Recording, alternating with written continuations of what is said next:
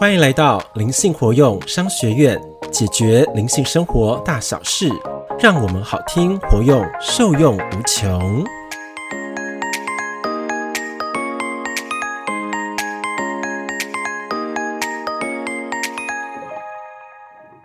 大家好，我是欧玛老师。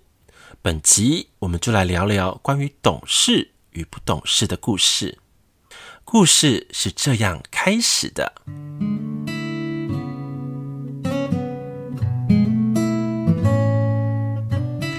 有一位女孩子，时常坐在角落里嘀咕的抱怨：小时候家里穷，过年买新衣服的时候，她总会说：“啊，给弟弟买吧，我不要。”其实啊，她的内心是多么渴望一件新衣服，甚至暗暗的希望妈妈也会给她买一件。当然，最后衣服只买给了弟弟。上大学的时候呢，每个人的生活费不超过两千五百元，穿着土气臃肿的衣服。可每学期结束后回家的时候，他总会给家里捎带一些外面的特产。所有人啊都觉得哇，他真的很懂事。有一次，父亲开车被撞了，幸好并不严重。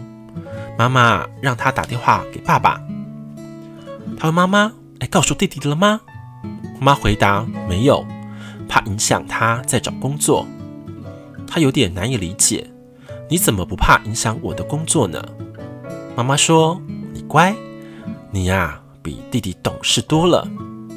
小时候，奶奶带着我和堂哥去亲戚家喝喜酒，亲戚家的邻居种了不少的柚子树，送了几个过来要给大家吃。”对那时的小孩来说，算是非常美味的了。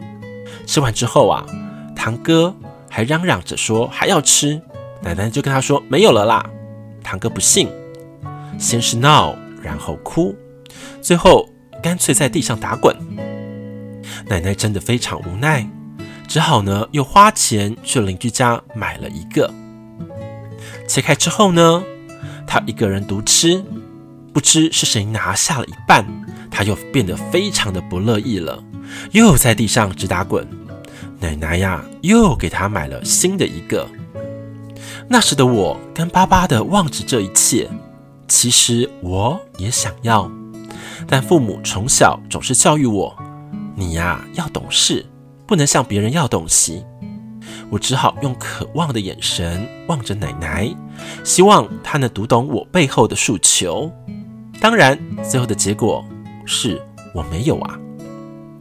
懂事最大的特点是不能提要求，不能麻烦别人，所以懂事的孩子往往是这样子的哦。明明想吃的东西却说不要，明明想买的东西却说太贵，明明想做的事情却说不去。当然，最后的结果往往是想吃的东西啊，你吃不到；想买的东西当然买不成啊。想做的事情，最后也做不到，难怪有人说啊，懂事的孩子没糖吃。所以透过以上的故事，让我们体会到了什么呢？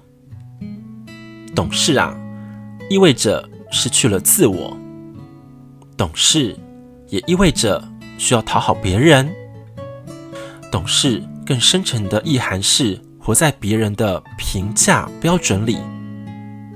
因为懂事和乖是家长、大人们对小孩子的最高赞誉。在很多孩子的成长过程当中，家长们会有意无意的用乖来衡量一个孩子的好坏。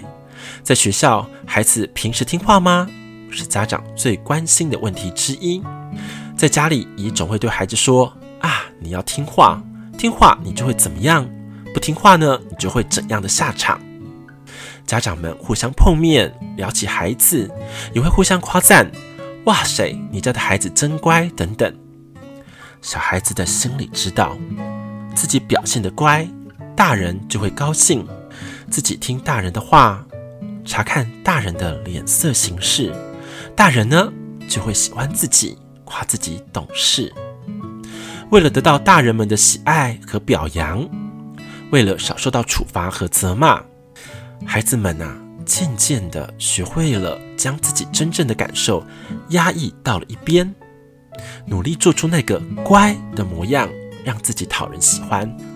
很多的心理分析师、疗愈师呢，都有这样的结论：小时候表现得越乖、越懂事的孩子，长大之后呢，心理问题是越多的哦。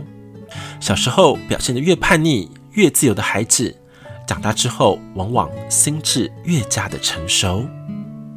哎，问题来啦，那么为什么小时候越懂事的孩子，长大以后反而心理问题越多呢？我们可以经由以下几点来了解。第一点，懂事意味着讨好大人，其实是忽视了真正的自己。我很清楚的记得，我小的时候，爸爸带我们出去玩，经过路边的玩具反斗城，爸爸指着说：“想要吗？”我摇摇头说：“啊，不想要。”爸爸这下可满意了，这孩子最乖了，从来不乱要东西。从心底来讲，小小的我其实是要买变形金刚的，只是懂事和乖是那个时代对小孩子最高的赞誉。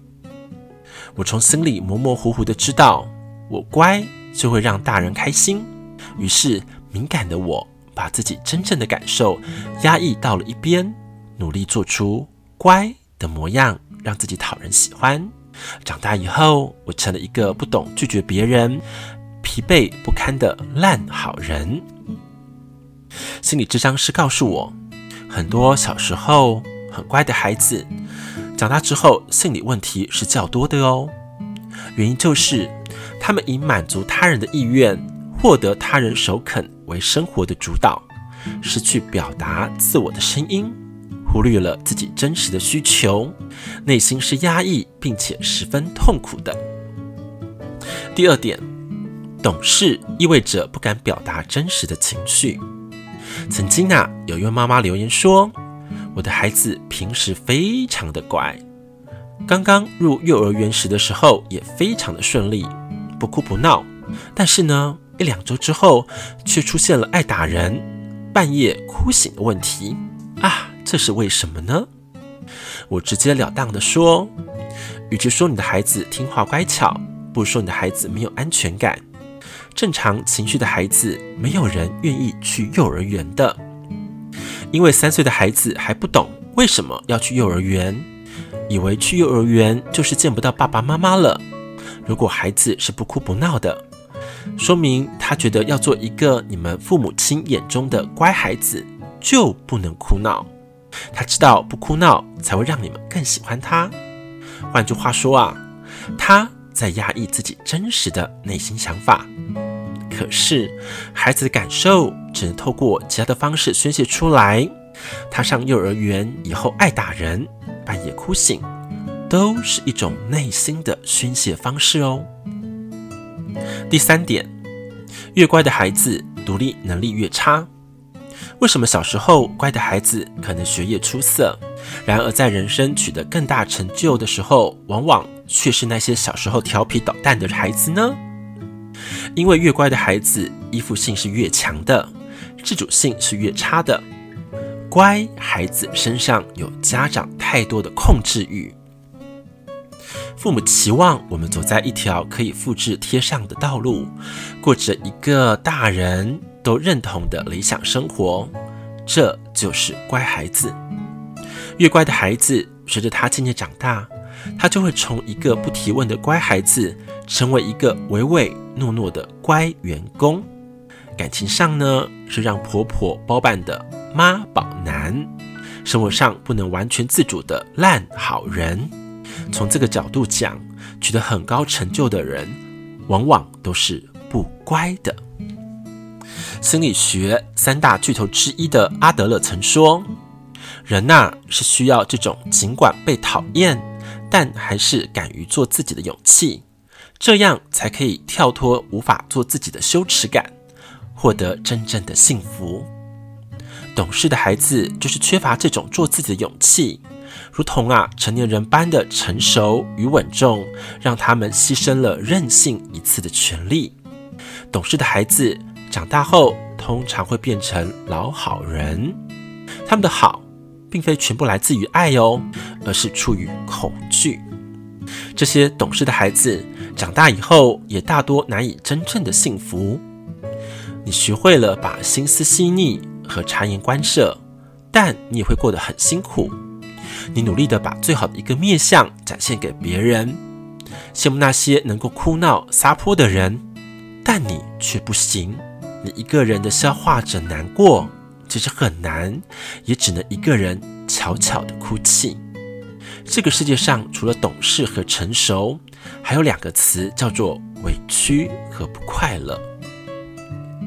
知名歌手王菲曾给女儿写过一首歌名为《童》的歌曲，歌词是这样写的：“我怕你不知道我是谁，你让我慢慢体会。你带着一身光辉，照亮我心底的漆黑。你是我的依赖。”你是天的安排，你来填补空白，你说来就来，你不能去学坏，你可以不太乖，我的爱。这就是王菲的育儿观念，是不是很有智慧的思维呢？接下来，一位知名作家蒋方舟说了一段非常有意思的话，他说啊，真正能够欣赏到你的人。永远欣赏的是你骄傲的样子，而不是你故作谦虚和故作讨喜的样子。我希望你永远不需要懂事，因为懂事太苦，苦在心里。透过以上的呃内容当中，金粉们是不是也可以发现到，如此伪装懂事、苦中作乐的年代已经正式的过去了？请大家可以勇敢的做自己。为自己好好的发声，成就今生最灿烂的样子哦。最后，有一位内在小孩告诉我，懂事真的不好玩，除了绑手绑脚之外，还不允许我们大大的哭闹。如果我们不乖，难道我们就不是你们的孩子了吗？如果我们可以做自己，请你们正视我们内心真正的渴求，也许。只是一个拥抱，个关怀，一句站在同一阵线的温柔，都足以让我们拥有满满的安心感。请让我们在孩童时期就能体会到真正的亲子之爱，因为时间一过，爱的感受换也换不回来。这是内在小孩内心真正的心声。请大家也能够好好的重视自己的内在小孩，了解、对话、沟通，以及很好的彼此心灵的交流，也是在人世间当中非常棒的课题以及功课哦。灵性活用商学院为爱朗读，我们下集见。